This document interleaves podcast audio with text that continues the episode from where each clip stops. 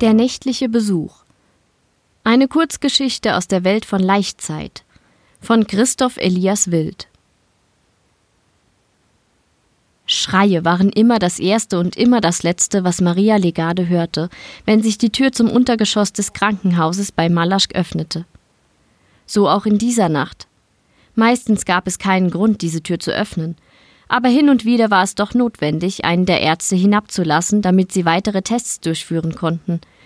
Immer wurden die Ärzte von bewaffneten Wachen begleitet, um vor den sich im Untergeschoss befindenden Patienten geschützt zu werden. Die Wachen waren mit Musketen, Revolvern und Säbeln ausgestattet. Hierbei waren die Ärzte strikt. Sollte es zu einem Risiko durch die Patienten kommen, so hatten die Wachen jede Freigabe, um dieses Risiko zu minimieren. Maria fürchtete die Besessenen, die im Untergeschoss des Krankenhauses schrien. Aber die Schreie waren ihr immer noch lieber als der merkwürdige Singsang, der sich Nacht für Nacht die dunklen Kellertreppen nach oben schlich. Es wirkte wie ein Gebet, doch wozu auch immer diese Besessenen beteten, es war keinesfalls gut zu den Menschen. Ist alles in Ordnung? Die Stimme von Professor Scharat riss Maria aus ihren Gedanken. Lange starrte sie ihren Vorgesetzten an, bevor sie antwortete. Ja, aber diese Patienten im Untergeschoss machen mich sehr nervös, gab sie zu. Professor Charat nickte und starrte nun ebenfalls zu der unscheinbaren Tür, die ins Untergeschoss führte. Wir haben keine Leichenhalle mehr, seufzte er. Diese Besessene nehmen das gesamte Untergeschoss in Beschlag. Professor Charat war ein junger Arzt, der mit seinem Backenbart mehr wie ein Industrieller als ein Gelehrter aussah. Die Anstrengungen der letzten Wochen, seit die Besessenen eingefangen wurden, waren ihm deutlich ins Gesicht gezeichnet. Tiefe Augenringe verunstalteten das einst jugendliche Gesicht. Fürsorglich legte ihm Maria die Hand auf die Schulter. Ihr mutet euch zu viel zu, Professor, sagte sie im ruhigen Ton. Wann wart ihr zuletzt bei eurer Familie? Seufzend ließ der Professor den Kopf sinken. Nachdem die Besessenen auf dem Marktplatz auftauchten, ist meine Frau mit den Kindern zu ihrer Mutter nach Jitre gefahren, antwortete er, stopfte Tabak in eine Pfeife und fuhr dann fort. Sie hat mich förmlich angebettelt, sie zu begleiten, aber hier war noch so viel zu tun. Maria schüttelte den Kopf. Ich und die anderen Schwestern sind in der Lage, die Patienten zu versorgen, und die Besessenen machen ja eigentlich auch gar keinen Ärger. Selbst wenn, es gibt ja noch die Wachen. Dankbar sah ihr Charat direkt in die Augen, schüttelte aber den Kopf. Ich kann nicht gehen, seufzte er. Am übernächsten Tag soll der Graf Sangur aus Jitre erscheinen. Er will die Besessenen inspizieren. Über Marias Augen legte sich eine unverhohlene Abscheu. Mit welchem Recht darf ein Graf diese armen Geschöpfe begaffen? fragte sie. Er sagt, versuchte der Professor zu erklären, dass er Antworten habe. Er würde diese Krankheit kennen. Der Professor zündete seine Pfeife an und nahm zwei tiefe Züge, bevor er fortfuhr. Der Graf schickte ein Telegramm, gleich nachdem er von dem Vorfall auf dem Markt gehört hatte. Er nahm einen erneuten Zug. Duftende Rauchschwaden wanderten durch das Krankenhausfoyer. Zuerst habe ich es ignoriert, aber er ließ nicht locker und wusste auch einiges über diese Besessenen. Maria erinnerte sich an den Vorfall, wie der Professor es nannte. Aus heiterem Himmel waren diese Besessenen aufgetaucht und haben die Passanten auf den Mund geküsst. Wie ein marodierendes Rudel Wölfe sind sie über die Stadtbewohner hergefallen. Nur der Geistesgegenwart der Stadtwache, der es irgendwie geschafft hatte, diese Besessenen zu fangen und zu fesseln, hatte es die Stadt Malaschk zu verdanken, dass ihre Bewohner noch immer bei Sinnen waren. Das war nicht leicht, denn schnell fanden die Bürger von Malaschk heraus, dass die Geküssten ebenfalls zu marodierenden Besessenen wurden. Es war wie eine Seuche. Eine Seuche, die aus den Menschen unbarmherzige Bestien machte. Nicht alle Bürger wurden geküsst. Viele, die von den Besessenen aus unbekannten Gründen als unwürdig erachtet wurden, wurden einfach erschlagen, erstochen oder erwürgt. Die Besessenen richteten ein wahres Blutbad an, aus diesem Grund trugen die Ärzte und die Wachen auch merkwürdige Helme, die zwar die Küsse abhielten, aber nicht vor der gnadenlosen Brutalität der Besessenen schützte. Die Doppeltür des Foyers öffnete sich und ließ den kalten Wind hinein. Erwartungsvoll blickten der Professor und die Schwester nach draußen in die Nacht. Erwarten wir so spät noch Besucher für die anderen Patienten? fragte Charat. Maria zögerte, ehe sie antwortete. Eigentlich nicht. Wir haben feste Besuchszeiten. Ein greller Lichtschein, der von einer dunklen Silhouette gehalten wurde, betrat den Raum. Wer ist das? Die Stimme gehörte dem Wachhabenden der heutigen Nacht. Ein grimmig dreinblickender Mann mit dunklen Augen und breitem Körperbau. Was tut ihr hier, Wilhelm? fragte der Professor. Der Wachmann deutete mit dem Kinn auf den Neuankömmling. Ich sah diese Person bereits vom oberen Stockwerk und wollte sie selber in Empfang nehmen. Alle drei starrten den nächtlichen Besucher an, der sich zielgerichtet auf das Personal zubewegte und dabei seine Öllampe senkte, um die drei nicht zu blenden. Mit einem Höflichkeitsabstand von ungefähr drei Metern blieb der Besucher stehen. Bei seinem Anblick wurde Maria misstrauisch. Er war ganz in Schwarz gekleidet schwarze Leinenhosen, schwarzer Mantel und eine schwarze Kapuze. Das Gesicht wurde von einem dunklen Schal verdeckt, den der Besucher gewiss gegen den kalten Wind trug. Der Professor fand als erstes seine Worte wieder. Wer seid ihr? Ehe der Besucher antwortete, verbeugte er sich tief. Verzeiht bitte mein spätes Eindringen. Die Stimme einer Frau. Kalt wie Eis. Ich bin hier, weil ich Gerüchte in Malisch gehört habe, dass ihr hier wahrhaft faszinierende Patienten habt. Der Professor wurde rot, antwortete aber mit Höflichkeit. Für eine geführte Visite ist es etwas zu spät, meint ihr nicht auch?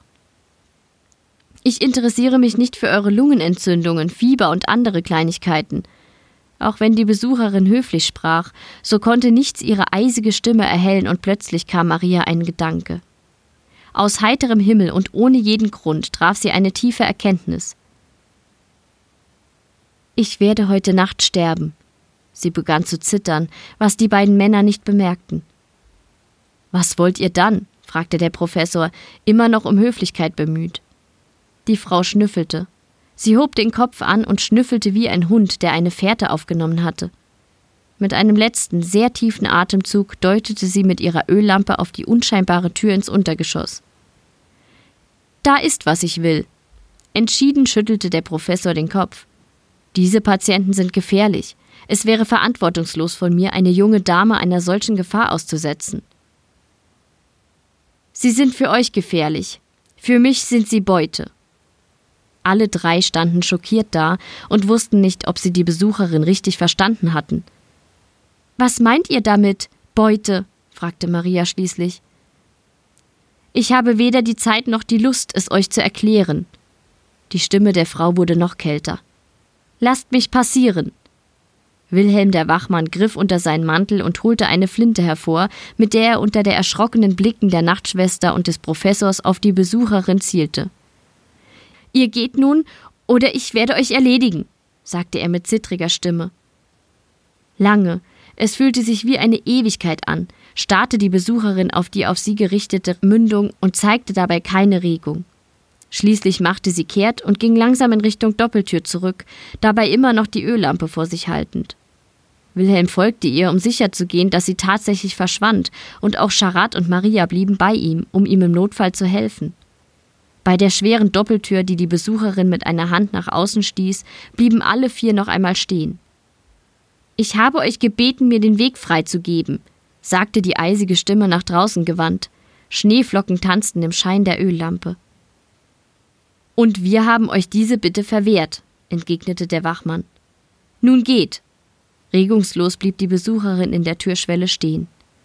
Wieder kam Maria dieses Gefühl und ihre Beine wurden schwach. Ich werde heute Nacht sterben, Plötzlich drehte sich die Besucherin um und schlug Wilhelm die Öllampe ins Gesicht, die krachend aufplatzte und ihr brennendes Gemisch über das Gesicht des Wachmanns schüttete, das sofort zu brennen begann. Schreiend ließ Wilhelm seine Flinte los, was die Besucherin nutzen wollte, um an ihm vorbeizustürmen, doch dieser packte sie und stieß sie mit seinem ganzen Körper hinaus, wodurch auch er im Schnee landete. Schließ die Türen! schrie der Wachmann den Professor und die Schwester an, während er noch immer in Flammen stehend versuchte, die Besucherin auf dem Boden zu fixieren. Beide zogen die Türen zu und konnten nur noch schockiert mit ansehen, wie die Besucherin die Oberhand über den brennenden Körper gewann und ihm ein langes Schwert in den Leib trieb. Wilhelms Schreie verstummten. Obwohl das Gesicht der Besucherin nicht zu sehen war, spürten der Professor und Maria ihr hasserfülltes Funkeln, als sie aufsprang und zurück zur Pforte rannte. Aber es war zu spät. Die Besucherin krachte gegen die geschlossenen Türen, die Maria mit einem schweren Riegel verschloss, und heulte wütend, während sie gegen das Holz hämmerte. Bei den Göttern, stöhnte der Professor, was ist das nur für ein Mensch? Maria, die ebenfalls nur erstarrt dastand, schüttelte den Kopf. Ich glaube nicht, dass das da wirklich ein Mensch ist, sagte sie. Die Fenster! Schrie der Professor und eilte zu einem der vielen Fenster, um es mit einem schweren Fensterladen zu verschließen. Gerade noch rechtzeitig, denn die Besucherin hatte bereits das Glas mit ihrer Faust durchschlagen. Ihr Arm wurde von dem Fensterladen eingeklemmt. Maria konnte deutlich hören, wie die Knochen im Unterarm der Frau brachen, aber ihre Schreie kamen nicht von den Schmerzen, sondern von der unbändigen Wut, die die Besucherin spürte. Geschafft. Das Fenster war verrammelt. Schnell eilte Maria zu einem der anderen Fenster und sah während des Schließens, wie die Besucherin auch auf diese Öffnung zustürmte. Sie knallte gegen den geschlossenen Laden und er drohte einzubrechen. Doch er hielt. Wütend schlug die vermummte Frau gegen den Fensterladen. Was wollen wir tun? schrie Maria den Professor an, der gerade das letzte Fenster schloss. Ihr geht in das obere Stockwerk und seht nach, ob diese Wahnsinnige da eindringen kann. Ich gehe nach unten und sehe nach den Patienten. Sie darf sie nicht bekommen. Maria fragte sich, warum eigentlich nicht? Was sprach dagegen, dass ein Monster andere Monster tötete? Natürlich wusste sie, dass die Patienten im Untergeschoss einmal Menschen waren, aber nun geht es um das Überleben von wirklichen Menschen. Maria! Der Professor riss sie aus ihren Gedanken. Geht endlich! Mit diesen Worten eilte er zur unscheinbaren Tür. Der Schlüssel! schrie der Professor sie an. Maria griff in ihren Beutel, den sie an ihr Kleid angenäht hatte, und reichte dem Arzt den verlangten Gegenstand. Dieser nickte ihr dankbar zu, öffnete die Tür und ging die steilen Stufen hinunter. Ich werde heute Nacht sterben, dachte Maria. Einige Gaslaternen schafften es, den Krankensaal im oberen Stockwerk des Krankenhauses zu beleuchten. Groteske Schatten wurden durch die Betten und die in ihnen liegenden Patienten an die Wand geworfen. Wimmernd und stöhnend warfen sich die Patienten in ihren Betten hin und her. Maria ignorierte sie und überprüfte die Fenster. Kein Baum war in der Nähe der Fenster gepflanzt worden, also musste sie sich darüber keine Sorgen machen.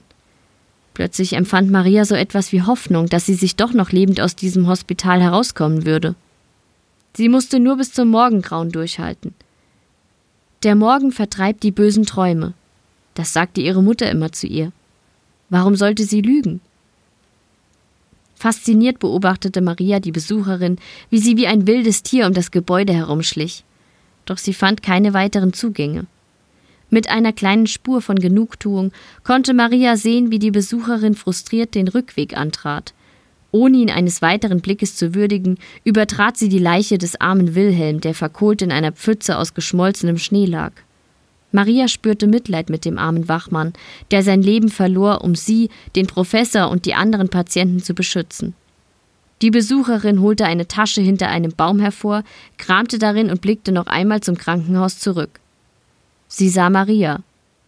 Wie auch immer sie das schaffte, denn sie hätte nichts außer einen Schatten erkennen können, aber die Schwester wusste, dass die Besucherin sie gesehen hatte. Die dunkel gekleidete Frau stand auf und drehte sich ohne jede Drohgebärde zu dem Fenster, in dem Maria stand. Offenbar wollte sie sprechen. Widerwillig öffnete Maria das Fenster und lehnte ihren Oberkörper so weit hinaus, dass der erfrischende Schnee ihr schweißnasses Gesicht abkühlte. Das ist die letzte Warnung, schrie die Besucherin nach oben. Lasst mich zu meiner Beute.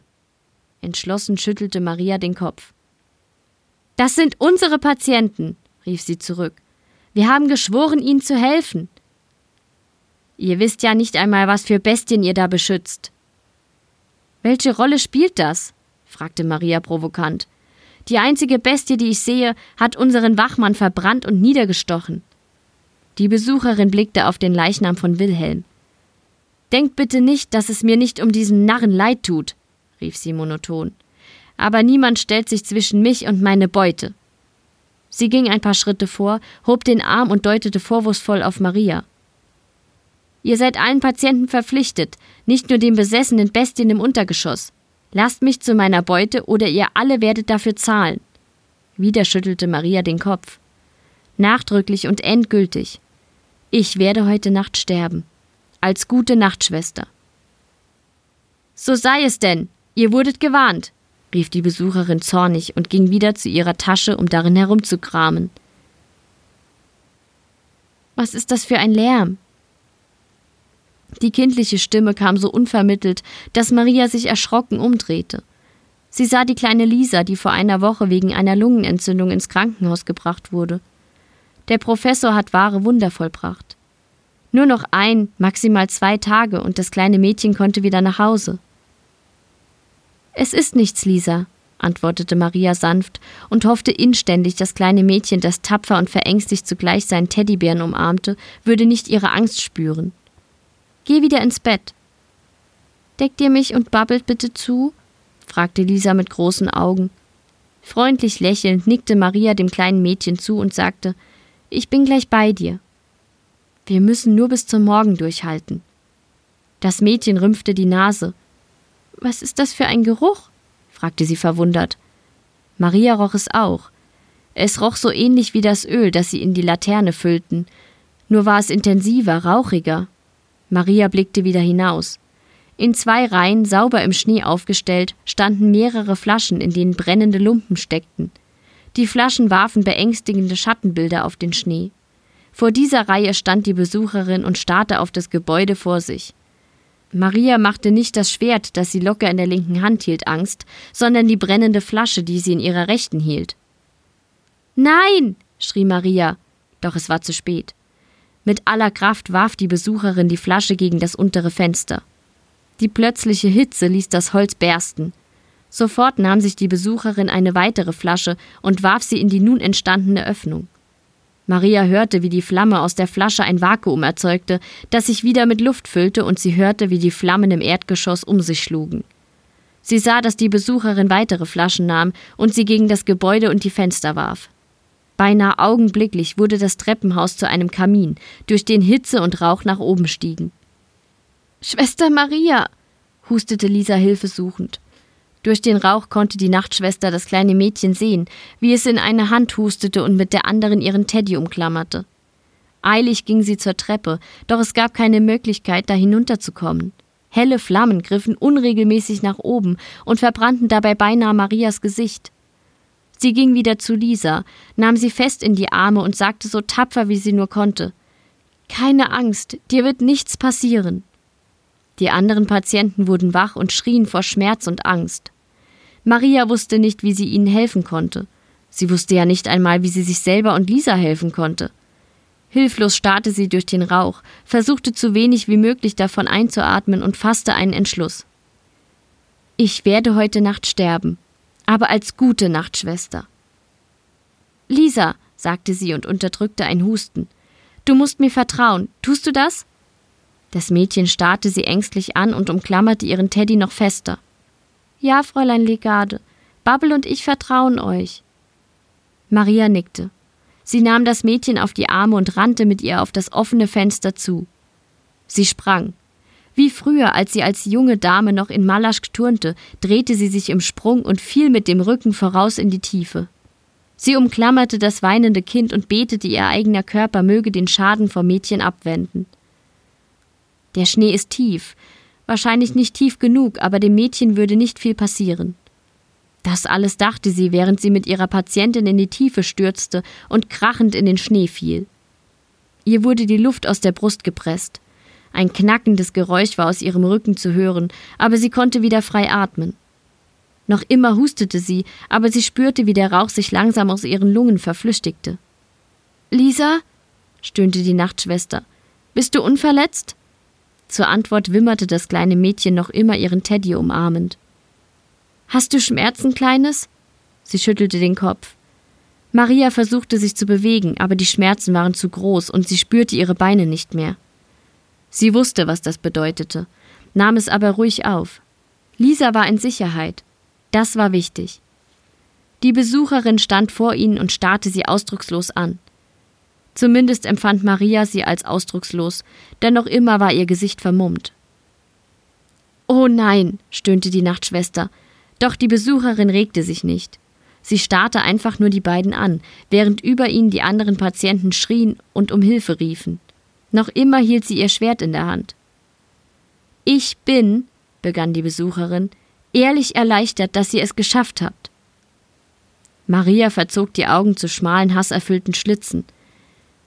Ihr seid ein Monstrum, keuchte sie der Frau entgegen. Diese war weder beleidigt noch zornig, sie neigte nur den Kopf. Das liegt in meiner Natur, entgegnete die Besucherin knapp. Sie ging zu ihrer Tasche und holte eine kleine Decke heraus, die sie über das wimmernde Mädchen legte. Damit müsstet ihr es bis zum Morgengrauen schaffen, sagte sie. Maria wollte die Decke angeekelt von sich stoßen, aber sie konnte sich nicht bewegen. Noch immer starrte sie auf die Besucherin. Erwartet keine Dankbarkeit, weder von mir noch von Lisa. Ihr seid ein Monstrum. Kein Deut besser als die Besessenen, die so viel Leid über Malasch gebracht haben. Wieder senkte die Besucherin zur Antwort nur den Kopf. Ich hatte euch gewarnt. Ihr habt entschieden, flüsterte sie. Redet euch das nur ein, fauchte Maria. Beide hörten, wie der schwere Riegel von der Pforte gelöst wurde und starrten zu der schweren Doppeltür. Es geht los, sagte die Besucherin mit einem gierigen Ausdruck. Die Tür öffnete sich und die Besessenen traten heraus. Torkelnd und humpelnd traten sie ins Freie hinaus. Wir werden schwimmen, rief einer. Wir sind Kiefre, sprach ein anderer. Wir schwimmen zu den Sternen, sagte eine Frau unter ihnen. Langsam aber zielstrebig ging die Besucherin auf die Meute von Besessenen zu. Sie hob ihr Schwert. Sieh nicht hin, sagte Maria zu Lisa und drückte sanft ihren Kopf an ihre Brust.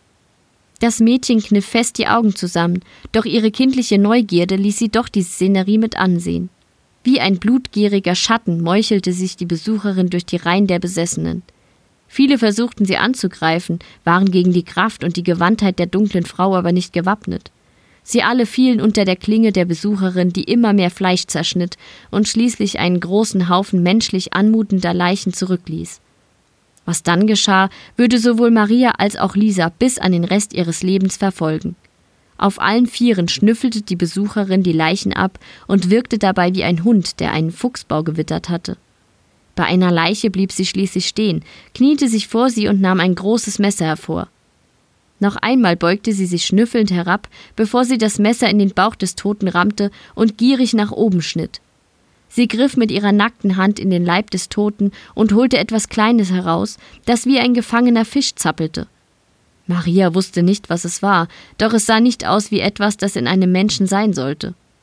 Von den gierigen Flammen, die nun das gesamte Krankenhaus umhüllten, riss sich die Besucherin ihren Schal vom Gesicht und Maria musste sehen, dass die Frau wunderschön war. In der Ferne konnte sie keine Details ausmachen, aber diese Frau sah nicht wie das Monster aus, das Maria erwartet hatte zu sehen. Mit gläsernem, gierigen Blick starrte die Besucherin das zappelnde Etwas in ihrer Hand an und steckte es schließlich in den Mund. Genüsslich saugte sie an dem zuckenden Fleisch, das kreischend ums Überleben kämpfte, bis es schließlich verstummte und von der Frau komplett verschlungen wurde. Angeekelt starrte Maria zu der Besucherin, die sich nun den Kopf hielt und anscheinend von schmerzhaften Krämpfen geplagt wurde. Sie schrie vor Schmerzen, erbrach sich und zitterte hilflos im Schnee. Dann blieb sie reglos liegen, und Maria hoffte inständig, die Frau sei gestorben. Doch nach einer Weile stand sie wieder auf, taumelnd und schwach, aber lebendig. Unsicher ging sie auf Maria und Lisa zu. Die Sonne geht bald auf, sagte sie zur Nachtschwester. Diese nickte erschöpft und fragte Was habt ihr jetzt vor? Unsicher zuckte die Frau mit den Achseln, nachdem sie sich wieder ihren Schal umgelegt hatte. Ich werde weiter wandern und hoffe inständig, dass meine nächste Beute nicht so große Opfer erfordert. Maria sah sie hasserfüllt an. Das tut ihr also? Ihr wandert umher und bringt Unheil? Für manche ja, seufzte die Frau. Warum? Traurig senkte die Frau den Kopf. Wie ich es euch bereits sagte, es liegt in meiner Natur. Bitte sagt den Familien der Menschen, die heute gestorben sind, dass es mir leid tut. Maria schüttelte den Kopf. Selbst wenn ich das tun würde, fauchte sie, würde nichts ihren Schmerz lindern, höchstens euer Tod. Da mögt ihr recht haben, entgegnete die Frau, machte kehrt und ging davon, in Richtung der aufsteigenden Sonne. Es dauerte nicht lange, bis die Szenerie vom hellen Tageslicht der Morgensonne eingehüllt wurde. Die Balken des Krankenhauses waren gebrochen und das Gebäude war nur noch eine rauchende Ruine. Trotz der Decke begannen Maria und Lisa zu zittern, aber es würde nicht mehr lange dauern, bis sie entdeckt werden würden. Bei den Göttern, rief eine tiefe Männerstimme. Sie gehörte Jean, dem Hausmeister. Fräulein Legade, was ist hier geschehen? fragte er hilflos, als er Lisa aufhalf und ihr etwas von seinem Tee einflößte. Schockiert starrte er auf die rauchende Ruine und auf die Leichen im Schnee. Was war das nur für ein Monstrum? stotterte er. Maria kniff die Lippen zusammen, sie konnte nur noch schwach sprechen. Eine Wanderin, flüsterte sie unter Schmerzen. Sie wollte ihre Beute, und sie hat sie bekommen. Sie hörten Der nächtliche Besuch. Geschrieben von Christoph Elias Wild. Gesprochen von Verena Wilhelmi. Eine Produktion von podyssey.de